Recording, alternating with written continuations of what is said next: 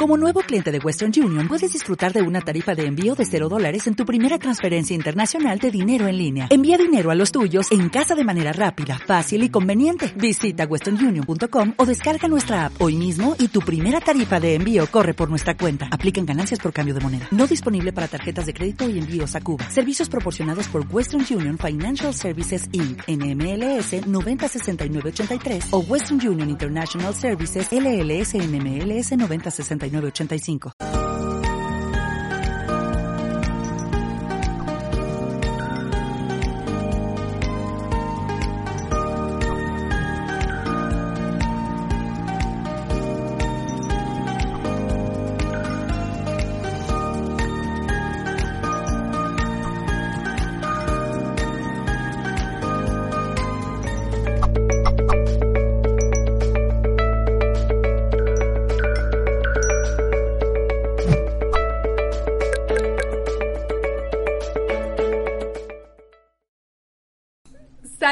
985. y bienvenidos sean todos. Es un placer para mí recibirles y darles, por supuesto, la bienvenida en nombre de todo el equipo humano de Mindalia.com. Hoy me acompaña Silvia Yurman. El espacio que estamos a punto de empezar se titula Las nuevas constelaciones familiares. En este caso, el tema de hoy, la pareja. Silvia Yurman es psicóloga clínica, es especialista en trauma y en estrés postraumático, es consteladora familiar y es para mí un placer poder estar aquí dándole paso en muy breves momentos. Porque antes de esto, quiero recordar a quienes nos están acompañando que si quieren disfrutar de este mismo contenido, lo pueden hacer por medio de Mindalia Radio Voz, donde te ofrecemos 24 horas de información consciente. Y si quieren ir allí a escuchar lo que te podemos ofrecer, solo tienen que ir a www.mindaliaradio.com. Ya dicho esto, puedo darle oficialmente la bienvenida a pantalla a Silvia Yurman. Silvia, estamos preparados para escucharte, para aprender lo que nos viniste a enseñar hoy. Hola Mirna, buenas noches, bueno, buenas tardes para otros. Muchas gracias Mindalia por, por esta invitación. Y bueno, y acá estamos para, poder presentar la, la, pareja desde su aspecto sistémico, que son las nuevas constelaciones familiares. Eh, es un tema que me gusta mucho presentar porque es una de las grandes fuerzas que nos mueven en todo momento, junto a la sexualidad y el dinero. Una de las manifestaciones sagradas que tiene la vida es el amor de la pareja. Y para esto, poder, poder llegar a la misma a través de la mirada sistémica que nos regala Bert Hellinger, el descubridor de las constelaciones familiares, nos permite entender un aspecto que es la pareja como una comunidad de destino como una necesidad de esta relación que tienen los sistemas familiares de, cada uno de ellos, ¿no? Para generar una nueva fusión, para generar una reconciliación entre estos sistemas. Entonces, cuando se forma una pareja y ésta se constituye, lo, lo que hacen al establecerse y a lograr el encuentro y la convivencia es formar parte y pertenecer a un nuevo sistema sistema que va a estar formado por la fusión de los dos sistemas de origen. Ahora, como sistemas, que tenemos muchos sistemas eh, educativos, organizacionales, empresariales, eh, este tiene la característica de ser fundante para una familia en la mayoría de los casos y sobre todo sensible. Es un sistema muy sensible a las desavenencias de la vida cotidiana y requiere en todo momento de un equilibrio en las partes, un equilibrio que en constelaciones familiares Hellinger llama el equilibrio entre el dar y el tomar.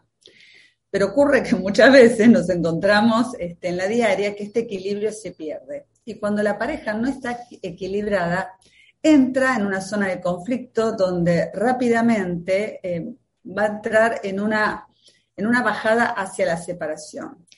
Son muchas las razones que, desgastan el amor en la pareja, son muchas, pero puntualmente quiero nombrar dos, eh, que son las que me he encontrado en 30 años de clínica de pareja y también en, el trabajo individual, ¿no? Que es, cuando voy a hablar del otro, es querer cambiar al otro, es el deseo de que el otro sea distinto, que el otro me hable como yo hablo, que el otro haga lo que yo espero. Y esto de lo que nos habla es que estamos violando la primer fuerza del amor, ¿no? Que es la, el asentimiento todo como es. No estoy aceptando al otro como es. Es una falta de respeto. Y a veces yo digo, ¿qué es esto? Que es decirle al otro, vos no sos bueno para mí. Y acá, cuando quiero cambiar al otro, empieza esta, esta caída. Y otro factor importante que se ve mucho en las parejas y que es más inconsciente, entonces cuesta detectarlo y lo dejo acá como para que podamos pensarlo también, es cuando en la pareja comienza una rivalidad eh, por el poder en la pareja. Y el trofeo pueden ser desde los hijos hasta a qué hora cenamos o dónde nos vamos de vacaciones. Cuando la pareja entra en esta dinámica inconsciente de manipulación, dejan de mirarse como pareja. Ya no veo al otro como un otro. Lo veo como una cosa donde proyecto un patrón destructivo que forma parte de mi historia. Cuando estamos en la manipulación en la pareja, en los juegos de poder, eh, juegos que se juegan de a dos, porque dos no juegan si uno no quiere, acá lo que hacemos es estar parado en la venganza, en el rencor del pasado, de nuestra infancia, o llevando una carga por un ancestro. Por esto es importante eh, trabajar con parejas, poder sistematizar un poco el trabajo, pero entender que no hay un arquetipo que uno pueda dar de pareja, ¿no? De lo que es una pareja maravillosa o cómo se logra la plenitud, porque con esto que voy contando vamos viendo que es un entramado de, muchas cuestiones. Eh, el encuentro de dos personas es un encuentro sagrado, sagrado no en términos religiosos, Sagrado por todo esto que mueve, porque hay dos sistemas que están necesitando este enamoramiento para resolver algo de pasado. Y dos adultos que pueden resolver esto y luego, desde el estado adulto, decidir continuar con esta pareja. Entonces, es un encuentro de almas, es un encuentro sagrado donde no podemos pensar en, dos parejas iguales. y en este caso, me parece importante presentar la pareja desde también dónde nos elegimos, para poder entender cuando constelamos o trabajamos de las nuevas constelaciones familiares, el estado en el que estamos parados. Por eso quiero presentar un poquito, ¿no? y muy brevemente, los tres tipos de estados desde los cuales todos elegimos la pareja, elegimos al otro. Eh, esto fue definido por Eric Barne, el fundador o descubridor del análisis transaccional, Em, que ha trabajado mucho en esto, pero no, no está lejos de lo que nos dice el psicoanálisis, el conductismo y otras corrientes. Y es que todos tenemos adentro nuestro tres estados del yo. Tenemos un estado del yo niño, que no es lo mismo que el niño interior, ¿no?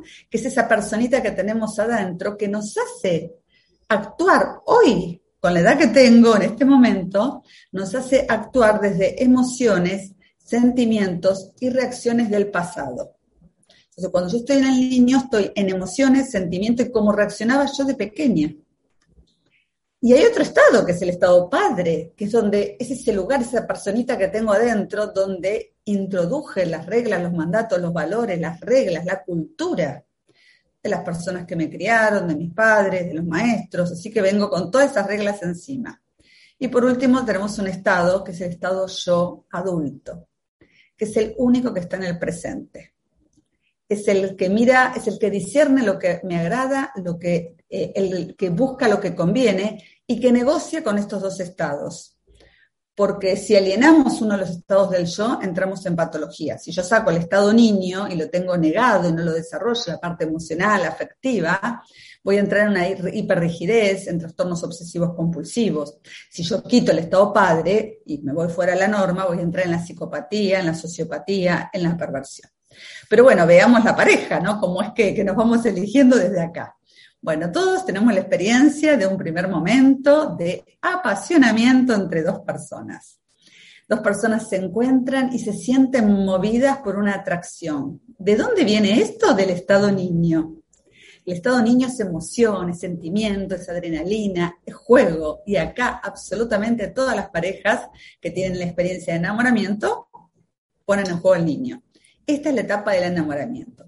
Y seguro que muchos de los que están, la mayoría que están escuchando acá han pasado por esta experiencia, entonces van a poder identificar esto que voy a ir contando, ¿no? Y que se va a poner en juego después con trauma, con herida, que podré constelar.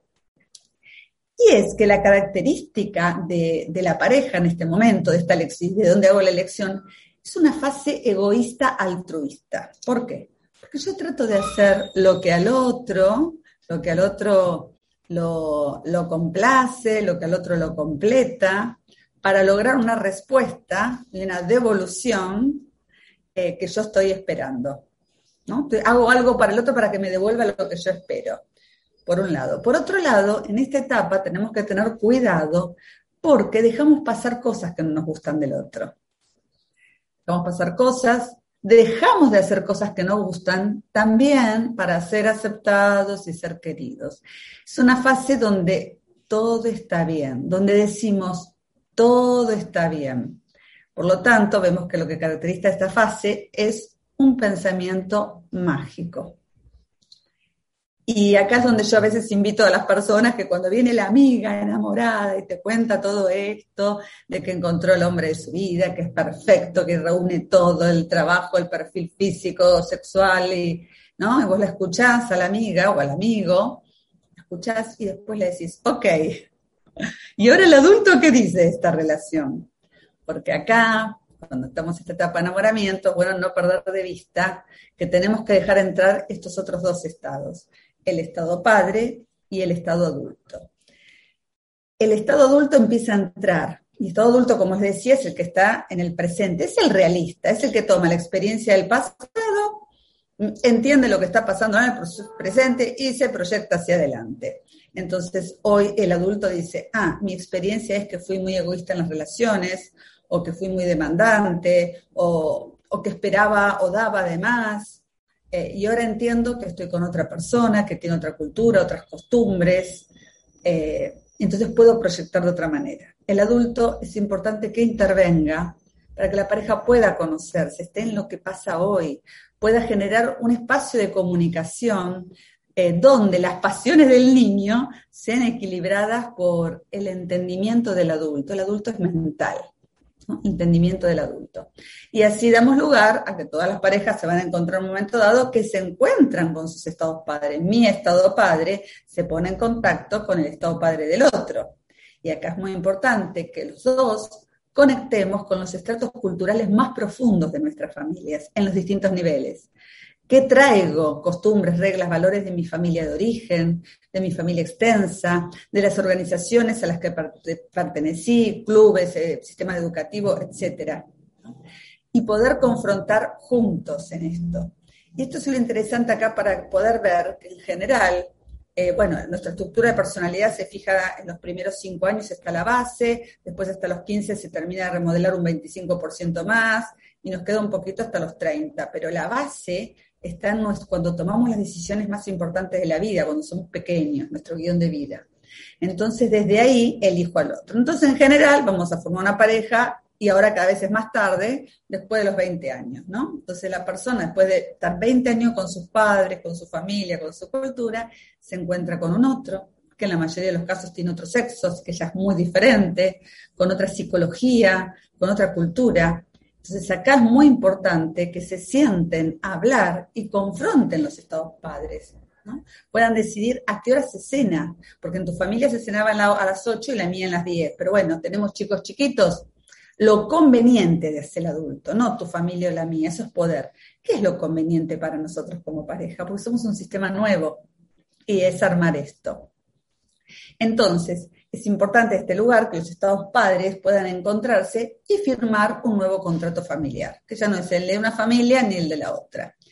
Y acá algo muy interesante, que después cuando aparece el intrincamiento con ancestros se empieza a perder la, la, espontaneidad, son los tipos de vínculos saludables que empezarían a aparecer a menos que uno entre en trauma, en conflicto, en intrincamiento, que son vínculos de protección de la pareja, de apoyo, de orientación y afectivos. Eh, el que va a ir, por ejemplo, el vínculo de protección va a ir del estado padre de uno a lo que el niño del otro necesita. Voy a lo que el otro necesita. Para esto es una etapa muy importante para que se pueda consolidar una pareja de negociación. Es dejar de lado bastantes intereses personales en función del interés de dos. ¿no? Janine Puget, una psicoanalista argentina con quien me, formé, ahora falleció, decía que la pareja es la intersección de dos conjuntos. La parte que está en el medio, la intersección, eso es comunidad de pareja, el resto es de cada uno. Entonces, tener cuidado de no caer en esto, eh, en la simbiosis, ¿no? de, poder mantener también, más allá de este contrato, la esfera individual. Y entonces acá hay dos tipos de límites que tenemos. Por un lado está el límite del yo, que son mis fantasías, mis pensamientos, mis anhelos, mis deseos, que son míos y que no son compartidos ni con la pareja ni con nadie, y los límites de la pareja, que es esa barrera que separa a la pareja del mundo de la afuera y que no pueden entrar ni los padres, ni los hijos, ni los de afuera. Los hijos solo se entran desde el embarazo hasta los cinco años porque hay una fusión con la mamá, pero después es importante que este niñito vaya, vaya saliendo de, este lugar. Así que desde, desde este espacio, para entrar ahora en la faceta propiamente sistémica, eh, sistémica como fenomenológica de las constelaciones familiares en la pareja, me gustaría también compartir dos pautas que a mi entender sirven bastante a la hora de, trabajar eh, entre dos. Hay muchas, uno puede dejar muchas, pero lo que más va sirviendo hoy en día, que es lo que voy viendo, que se lo digo a las personas, es eh, tener presente la dimensión afectiva de la pareja y la protección. Son dos puntos muy importantes. Porque esto puede comenzar, como decía al principio, a desgastar la pareja. La expresión afectiva. Si yo necesito caricia, si yo necesito que el otro me mire, que el otro me escuche, yo pero necesito desde el lugar de caricias porque necesito caricias y el otro no me las da. Yo siempre le digo a la gente, pedilas. Y acá la respuesta es, ah, bueno, pero esto es fingido, esto es algo que, eh, que no es natural de él o de ella. Y esto, acá digamos, si es una pareja que está consolidada, basada en el amor, entender que el otro no me da caricias, que el otro no me da afecto, porque no lo recibió. Si el otro tuvo una madre fría, una madre en trauma, una madre congelada, que no lo miró, que no le puso nombre a sus emociones de pequeño, que el niño no podía distinguir entre la angustia, la tristeza, la alegría y tuvo que negar todo esto porque no había manera de comunicar, esa pareja no me va a poder tocar ni decir palabras que acaricien, palabras que envuelvan. Pero como la pareja es un hermoso espacio de aprendizaje, yo aprenderé a pedir las caricias y no esperar, y el otro aprenderá a darlas conmigo. Y hay ejercicios que podemos hacer en orden de, a esto. Y por otro lado, la protección. ¿Qué tiene que ver con esto más que nada?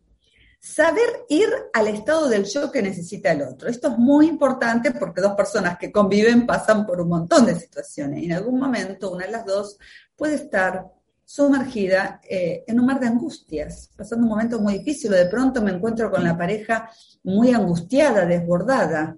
¿Qué es lo que nunca hay que hacer? Es ir desde el adulto a decirle, bueno, ¿qué te pasó? ¿Qué te pasa? Pero a ver, calmate, no llores, explícame. ¿No? Nunca, porque ese afecto necesita salir, esas lágrimas necesitan salir. Porque el otro, cuando está en una angustia, está en el estado niño, no está en el adulto. Y se siente invadido intelectualmente. Se siente invadido intelectualmente. Los niños no entienden de pensamiento abstracto, ellos entienden lo concreto. Entonces, ¿qué necesita la pareja acá si está en estado niño? Necesita caricia, necesita contacto. Entonces, ahí tengo que ir a mi estado padre, protector, y poder tocar, acariciar, hablar o simplemente quedarme al lado, porque si está muy fóbica capaz que no quiere que la toque, o lo toque, quedarme al lado y decirle acá estoy. Pero tener presente que cuando el otro está en el niño, tengo que dejar que transcurra toda la ola del niño hasta que salga esa carga afectiva. Y ahí sí voy desde el adulto y le digo, bueno, ahora sí, ¿qué crees que pasó? ¿Qué ha sucedido? Estas son dos, pautas que creo que pueden servirnos un montón a, la hora de avanzar.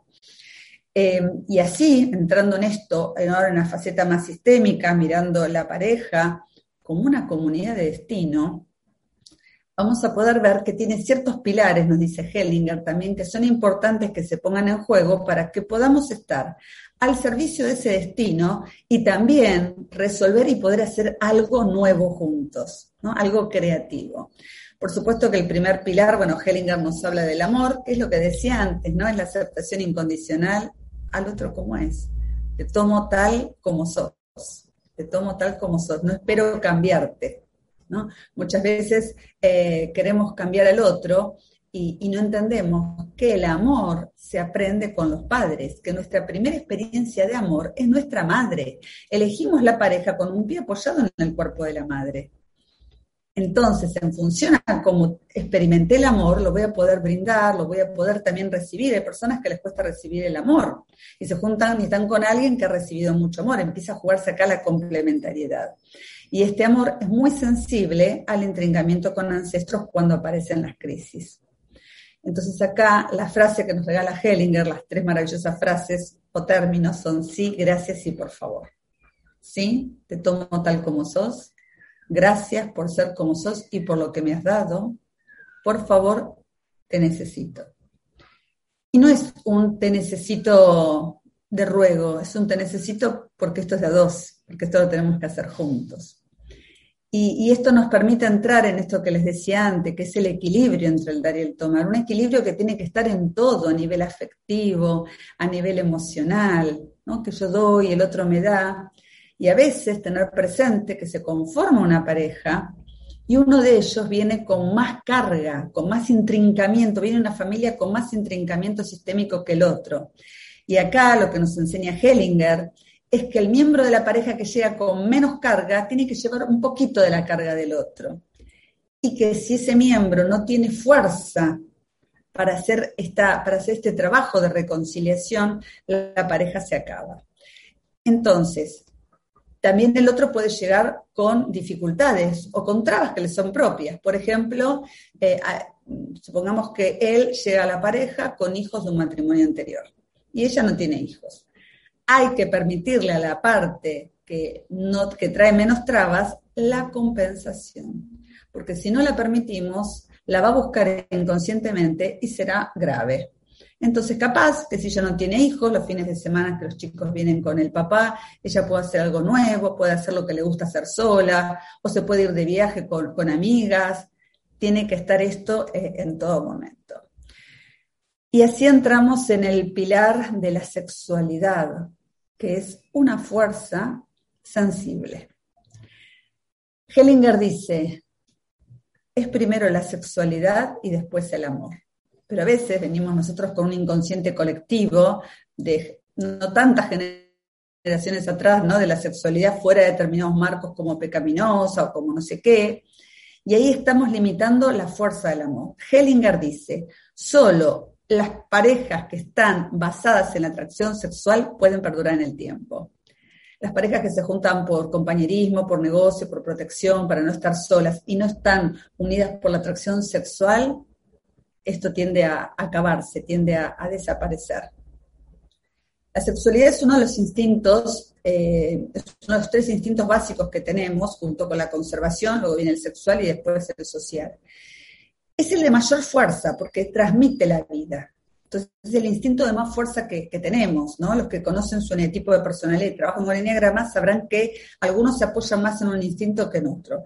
Todos tenemos la sexualidad, algunos tienen un instinto que les predomina y es de mucha fuerza, es de transmisión, pero justamente es muy sensible a las contrariedades de la vida eh, diaria y hace aparecer rápidamente el intrincamiento con ancestros.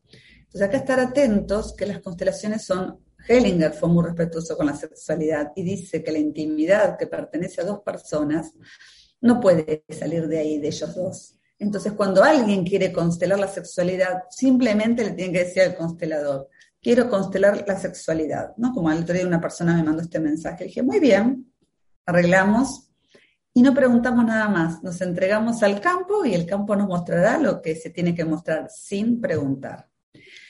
Y esta sexualidad en la pareja, porque es lo que hace a la pareja, marca que existe una pareja, la existencia de esta sexualidad, tiene las fases que tiene la vida. La vida es una energía, por lo tanto es bipolar, tiene fases positivas y negativas, y la sexualidad también las tiene.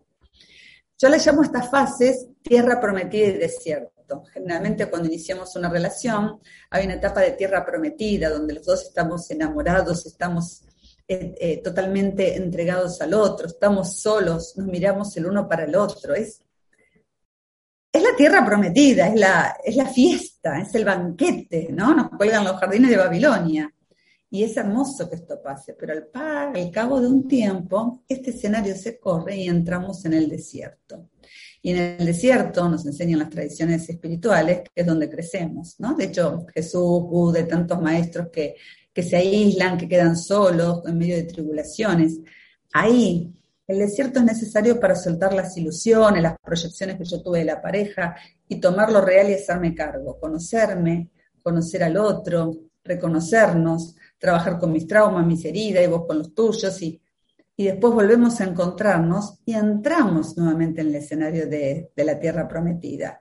Y ahí ya estamos un poquito más en la realidad, ya no cuelgan tantos jardines, pero estamos en un momento de atracción donde solo nos vemos los dos nuevamente. Y al cabo de un tiempo volverá nuevamente al desierto cada vez menos árido en la, medida en que evolucionemos, que tomemos decisiones de crecimiento, ¿no? Si no, los desiertos van a ser cada vez más, más extensos y más largos hasta que se puede perder el amor. Y, con esto entramos en, la intimidad, y vuelvo a tomar el análisis transaccional. Para Eric Berne, el creador del análisis transaccional, la intimidad es el estado de mayor evolución de la persona. Eh, todos nosotros vamos haciendo procesos de autoconocimiento, vamos mirando hacia adentro, vamos mirando quiénes somos, nos damos cuenta que queremos cambiar al otro, nos damos cuenta que el otro no cambia, que el otro cambia recién cuando cambio yo, y no porque él cambie su esencia, sino porque conmigo se relaciona de otra manera. Eh, para llegar al estado de intimidad, y que es el producto del autoconocimiento y de estar en el adulto, pero en un adulto que no, no, quita al padre ni quita al niño, sino que lo integra, se necesita mucho camino, se necesita mucho reconocimiento y a veces la perdemos.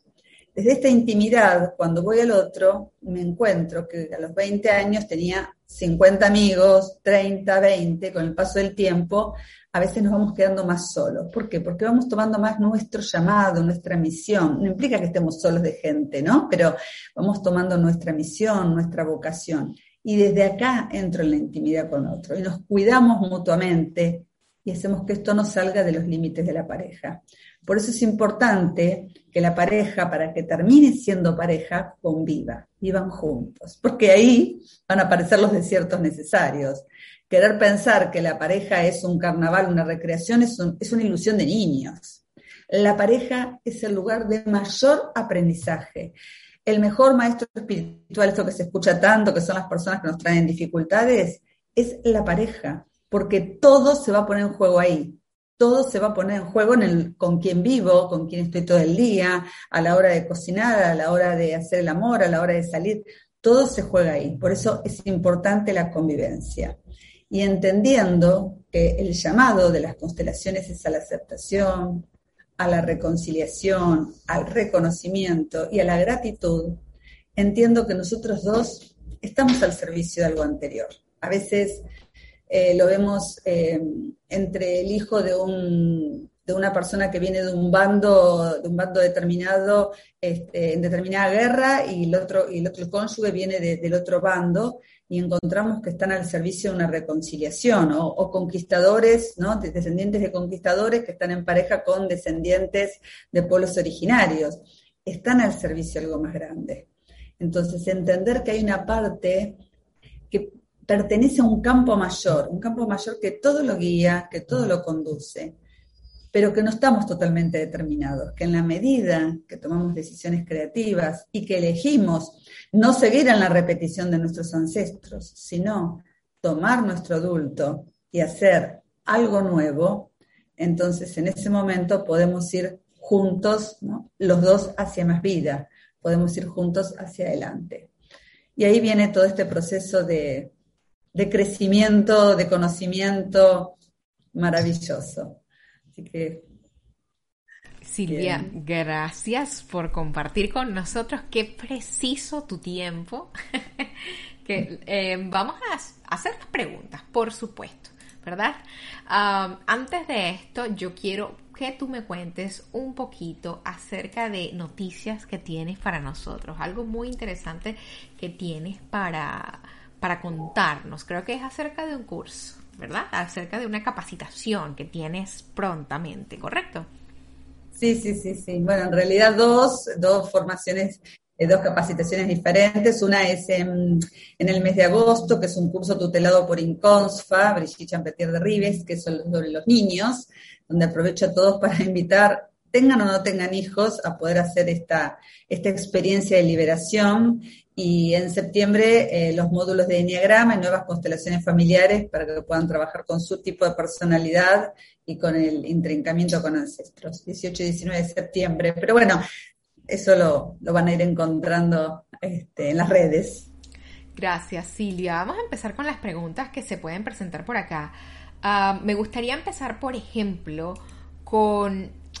Hablas acerca de, de este encuentro, ¿verdad? Que básicamente tomamos las decisiones más sabias en el momento en el que logramos conciliar a ese niño, a ese adulto, a ese padre.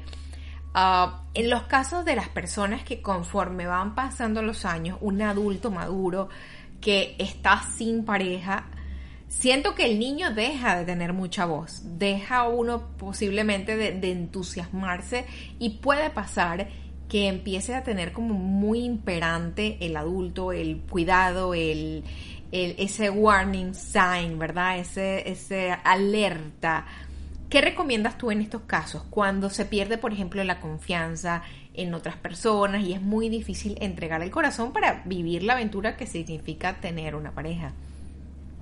Sí, gracias. Qué, interesante, qué linda, qué bien que hiciste esta, esta fusión, Mirna, para poder contar esto que eh, nosotros sabemos que una persona que está mucho tiempo sin pareja, cuando desea tener pareja, ¿no? cuando hay un deseo de tener pareja y no se está en pareja, es que no ha tomado la madre. Entonces acá hay un intrincamiento, lleva por la madre algo anterior. Acá el movimiento es tomar a la madre. Pero esto interesante de los estados del shock que vos decías, ¿no? ¿Qué pasa con el niño? ¿Qué pasa con el estado padre? El intrincamiento con ancestros no se da en el estado adulto se da en el estado niño y en el estado padre. Entonces, esa, esa sequedad que vos describís, esa falta de niño, esa falta de pasión, desde la mirada sistémica, esa persona está tomado y está repitiendo algo de un ancestro, está siendo fiel a un anterior. Entonces, constelar la pareja es constelar la pareja, constelar los hijos, constelar los niños es, es fundamental. Porque aparte uno, como miembro de, una pareja es modelo para los hijos, ¿no? Este es modelo, así que siempre es importante, y más en esta sequedad que vos, este, que vos describís. Cuando vemos personas así apagadas, abúlicas, eh, no están en su destino, están en otro lugar, y uno hasta se da cuenta que no están en el presente. Qué interesante, Silvia, gracias. Desde Colombia, por medio del chat de YouTube, Zaira pregunta lo siguiente, ¿volver con una expareja de la que no quedaron daños emocionales es recomendable? Yo creo que no podemos recomendar, que yo no tengo la autoridad para recomendar qué se puede hacer y qué no, tomando lo que vos también traes, Zaira, que no ha habido daño, que no ha habido dificultades. A veces hay, y me ha tocado acompañar esto, ¿no? Parejas que empiezan muy jovencitas y, y tienen 15, 17 años y están de noviazgo y después necesitan un periodo de crecimiento, que ese será el desierto también capaz que para Zaira, ¿no? El desierto de poder separarse, tomar lo propio y se encuentran en la vida adulta. Y lo que hay que ver es, es esto, ¿no? Si, si estoy en la repetición de algo de mis, en una repetición y es una compensación arcaica, pero esto se ve andando. Así que Zaira, te invito a que sigas lo que sentís adentro y en el andar irás viendo en el andar, ¿no? Y seguramente algo tendrán que resolver y después pueden iniciar o no algo, algo nuevo. Qué bonito, Silvia, gracias. Vamos con Antoine, quien desde México pregunta cómo se integraría esto en las parejas tóxicas, cómo se relaciona. Gracias, Antoine. Bueno, primero habría que ver qué es una pareja tóxica. Yo creo, esto, esto es mío, ¿sí? No sé si hay personas tóxicas y personas no tóxicas creo que más que mirar que el otro es tóxico o no, mirar qué me pasa a mí que resueno y elijo a alguien que me trae dificultades, alguien con quien estoy en la pelea, en la dificultad. Siempre el trabajo con uno, ¿no? Entonces, si yo siento que ese otro me está haciendo daño y es tóxico para mí, primero tengo que entender que ese otro está ahí para mostrarme algo. Es lo primero, Antoine, quédate, pero no quédate aguantando maltrato o discutiendo. Resolvé un rato, si se puede resolver esto si no se puede, y tendré que partir. Pero si había algo para resolver y no lo resolví, lo voy a repetir con la próxima pareja. Gracias por esa respuesta. Vamos con edades. Desde México pregunta por medio del chat de YouTube, ¿qué ocurre cuando la nueva constelación es construida por amistad, soledad u otro? ¿Cómo se podría construir? ¿Existiría la posibilidad de una reconstrucción sana? ¿Me podés leer la primera parte? Sí, claro. ¿Qué ocurre cuando la nueva constelación es construida por amistad? Yo o por la soledad. entiendo que a lo mejor este pequeño núcleo se está formando no necesariamente por una pareja, sino por alguna otra circunstancia. Claro, pero yo no termino de entenderla, ¿no? Porque cómo se la nueva constelación se construye, a mí no me queda clara la pregunta y no quisiera responder algo que no, no estoy entendiendo. Capaz que te puedes tomar un segundito y poder reformularla ahora y... Claro, claro que sí. Invitamos a este usuario, a esta persona que nos acompaña, a que reformule un poco la pregunta y no la, la podemos tener más clara. Todavía tenemos tiempo, así que fantástico. Vamos entonces a ver qué es lo próximo que tenemos por acá. Ah, bueno, fíjate, Zaira está respondiendo y dice que sí, que cuando tú te referiste a el desierto, ella se sintió identificada. Qué bonito. Bueno, adelante Zaira, bienvenido sea esta travesía, porque es la manera de crecer. Claro. Así que adelante. Vendrá una tierra prometida de más luz. Marta Miskov está en Argentina y pregunta qué mirar cuando un hijo corta paño. ¿Cuando un hijo corta? Paño. La verdad no, no estoy segura a qué se quiere referir con esto. A ver, ah, ah. Marta, te invito a que nos, nos reformules la pregunta porque no estamos muy seguras de qué quiere decir con cortar paño. La verdad no estamos muy seguras. Vamos con Luciana, quien pregunta, ¿podría un hijo tomar el lugar de algún padre que está menos presente? Un hijo puede tomar en general, gracias, un hijo en general, si los padres no están en su lugar, no están, el sistema familiar no está ordenado, un hijo puede estar en lugar de un padre o en un lugar, o en lugar de un ancestro del padre. Cuando hay un padre que no está en su lugar, eh, el niño inmediatamente va a tratar desde muy tempranamente se genera el intrincamiento con ancestros. Esto es, el, es cuando escribimos nuestro guion de vida, cuando somos muy pequeños tomamos las decisiones más importantes y ahí decidimos ¿no? en qué lugar nos ponemos. Y a veces con un padre que se experimenta como ausente o como no está, eh, no olvidemos esto, que es la madre la que da permiso para tomar el padre o no. Entonces también esto tenerlo presente. Entonces sí, claro que un, niño en general están en, están en un lugar que no es propio. Los niños cuando nacen, o sea, cuando nacen no, cuando entran a la vida, por amor toman la carga de los padres. Así que es, eh, es importantísimo liberar a los chicos, es importantísimo. Así que sí, y es muy común que el primogénito esté en lugar de una pareja anterior de uno de sus padres. Esto es muy común. Si una pareja anterior no fue reconocida, no fue honrada porque se corrió y dio lugar a que venga mi mamá, entonces es muy común que el primogénito esté en lugar de, esa pareja anterior o de muchos otros, un, un, aborto, un hermanito que no nació. Esto es muy, muy interesante. Gracias, Silvia. Vamos a continuar con Ramón, él por medio del chat de Facebook desde México. Nos pregunta, muchas gracias. Tengo muchos años sin pareja y ahora me siento con todo el ímpetu y emoción para hacerlo. ¿Con qué energía tengo que fluir para compartir en una relación amorosa y armoniosa? Bien, gracias Ramón. ¿Con qué energía? La energía del asentimiento y de la gratitud. El asentimiento es, me abro al otro o la otra quien sea, y primero lo acepto como es. No voy a priori desde un sistema de, no, hace tanto que no tengo y me quedé con la fantasía del niño de que la mujer o el hombre tiene que tener estas características físicas, etc. Voy al otro desde el asentimiento. Y la gratitud. La gratitud es un mantra que va a abrir el corazón a un amor muy grande. Y también esto, Ramón, ya que estás, entender que hay una comunidad de destino, que hay un encuentro de almas, que ese, ese otro que aparezca, que vos vas a decidir, porque va a aparecer porque vos la vas a buscar Así que la energía también activa. Salí a buscar al otro y el otro te está esperando. El otro ya está ahí, ¿eh? Mm. Gracias por esa respuesta. Vamos con edades. Ella nos reformuló la pregunta tal como le pedimos y nos cuenta lo siguiente. Una familia que se construye con una expareja. Ya no existe el mismo amor de atracción de antes.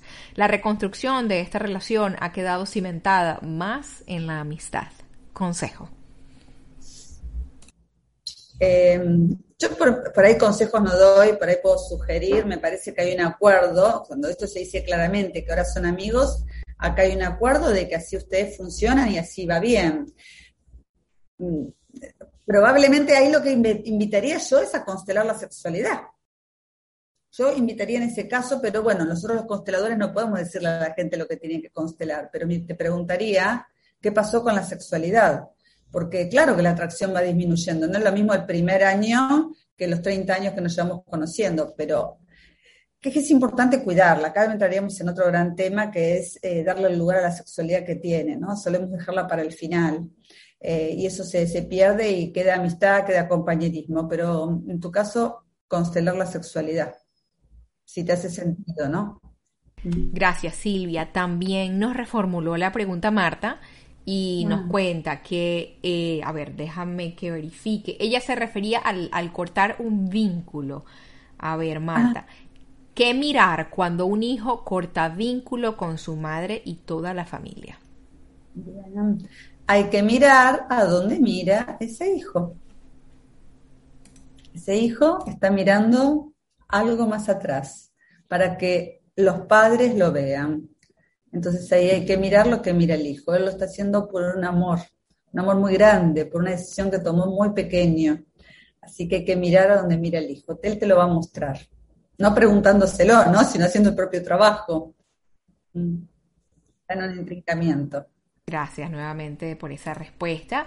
Vamos a ver con la pregunta que nos ha hecho Katy. Katy es de, desde Alemania por medio del chat de Facebook. Estoy casada, pero me siento muy atraída por otra persona que está despierta y espiritual. Y mi pareja no lo es. No sé qué significa esto. Estoy muy confundida. Bueno, significa por empezar, Katia, el nombre. Katia, eh, que, estás en el, que estás en el desierto. Acá hay que tener presente dos cuestiones, las triangulaciones, ¿no? Si no estás en un intrincamiento porque aparece un tercero, entonces que esto puede tener que ver con algo que haya que mirar desde las constelaciones familiares, claramente, o puede ser que esto haya terminado, ¿no? Que esta relación esté terminando y vos no, no tengas como la adultez de poder ver que esto termina. Pero cuando eh, desde las constelaciones familiares, cuando una persona está en pareja y aparece un otro que está ahí, estamos dando una triangulación y nos está mostrando un escenario anterior que habría que mirarlo, porque de hecho seguís estando en ese lugar. Entonces, consteladora, te voy a decir que seguramente estás reeditando un juego anterior.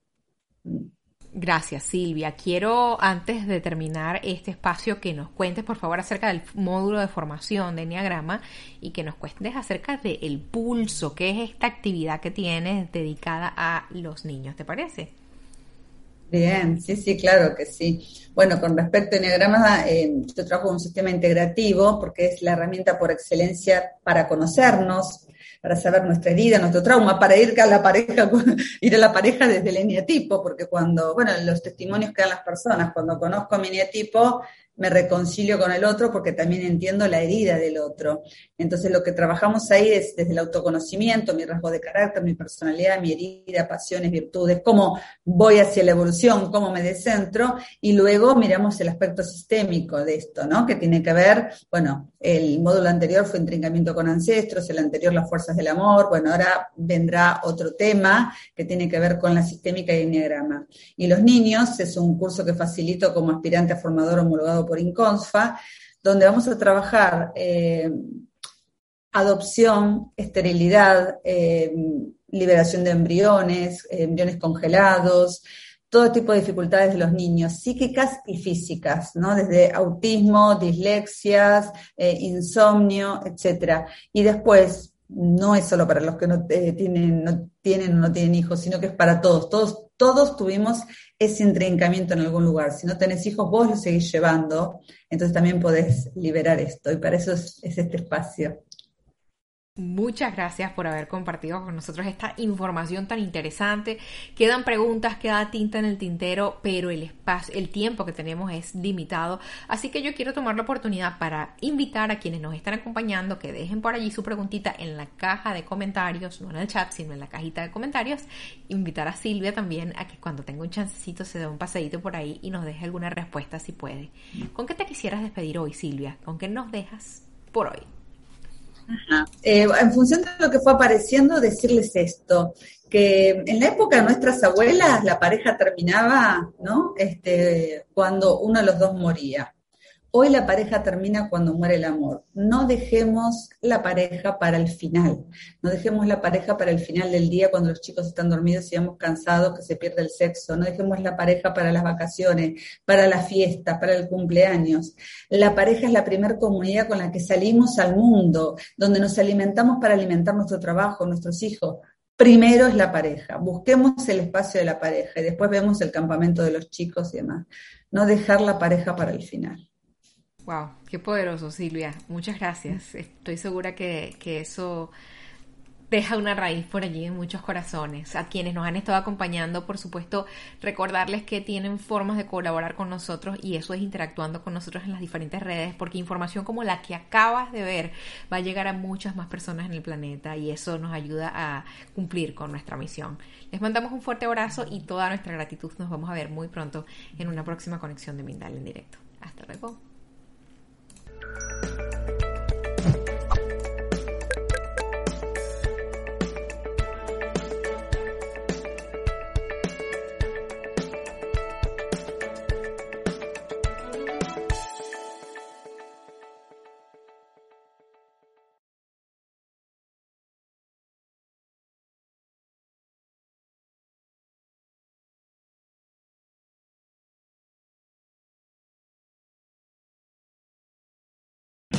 O'Reilly Auto Parts puede ayudarte a encontrar un taller mecánico cerca de ti. Para más información, llama a tu tienda O'Reilly Auto Parts o visita oreillyauto.com.